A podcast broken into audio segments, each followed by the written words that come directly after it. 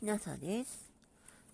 現在、土浦市民ギャラリーで、星野文明展、天国からの絵画展が開催されています。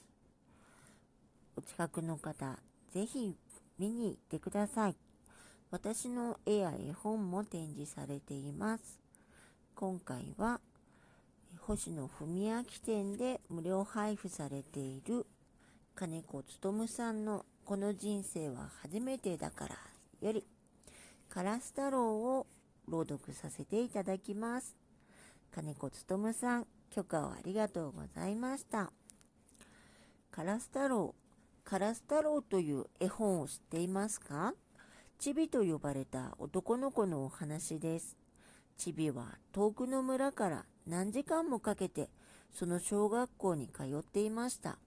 けれども先生が怖くて何も覚えられません。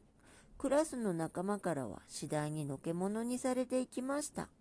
やがてチビは一人で遊ぶことを覚えます。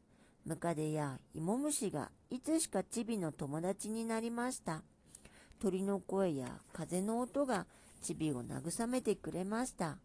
みんなから薄のろだの、トーマだのと言われ、それでも一日も欠かさずチビは通い続けました。そうやってチビが6年生になった時、今度の担任の先生は今までと少しばかり違っていました。先生はチビの描いた白黒の絵を壁に貼り出してくれました。チビしか読めないような習字でもちゃんと貼り出してくれたのです。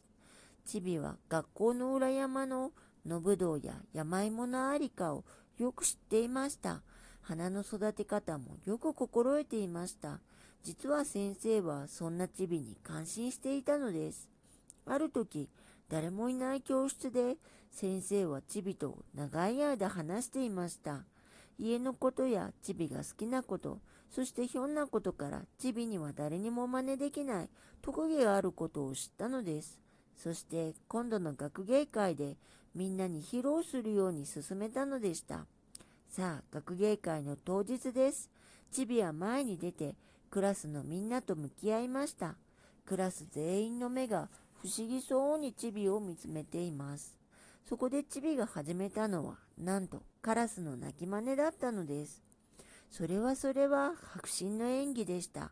赤ちゃんカラスに始まり、お母さんカラス、お父さんカラス、嬉しい時のカラス、村の家で不幸があった時のカラス、まるで本物のカラスが目の前にやってきたようです。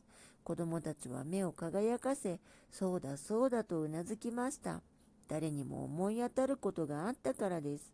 最後にチビが特別の声でクワークワーっと泣いた時、子供たちの誰もがチビの住む山奥の一軒家をまざまざと思い浮かべたのでした。演技が終わると先生は6年間チビがどんな思いで学校に通っていたかをみんなに話しました。子供たちはいじめてばかりいたことを思い出し、泣き出してしまいます。チビはいつも一人で練習していたことをやっただけなので、きょとんとしていました。先生の顔を見ると先生はニコニコしていました。それからチビをいじめる子は一人もいなくなりました。それどころかみんなは尊敬を込めてチビのことをカラス太郎と呼ぶようになったのです。カラス太郎という絵本を知っていますか？カラス太郎はチビだけではありません。本当は子供たちの誰もがカラス太郎なのではありませんか？金子勉さんのこの人生は初めてだからよりカラス太郎を朗読させていただきました。12月25日まで土浦市民ギャラリーで無料配布されていますので、お近くの方、ぜひ見にいらっしゃってください。えっと、私の絵や絵本も展示されていますので、ご覧になっていただけたら、えっと、ありがたいです。えっと、星野文明さんについても詳しく掲示されていますので、読んでくださったら大変嬉しいです。え、それでは、えー、もし聞いていらっしゃるのが夜でしたらよく眠れますようにおやすみなさい。